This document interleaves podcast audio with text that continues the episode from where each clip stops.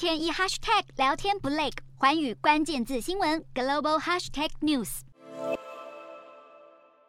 继认为英国国王的查尔斯将被称为查尔斯三世。登基会议将在圣詹姆士宫集会之后正式宣布查尔斯成为新国王。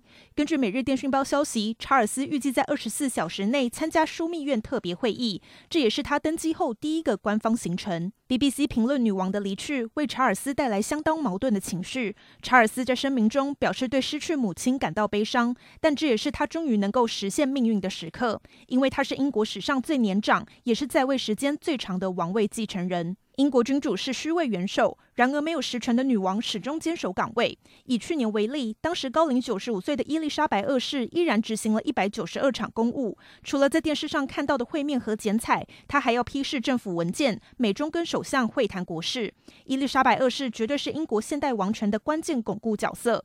现在她的离开，让英国过去几年就不断传出的废除君主制讨论再度浮上水面。女王的辉煌时代落幕，而查尔斯的时代即将来临。英国将要迎来什么样的君主？大家都屏息以待。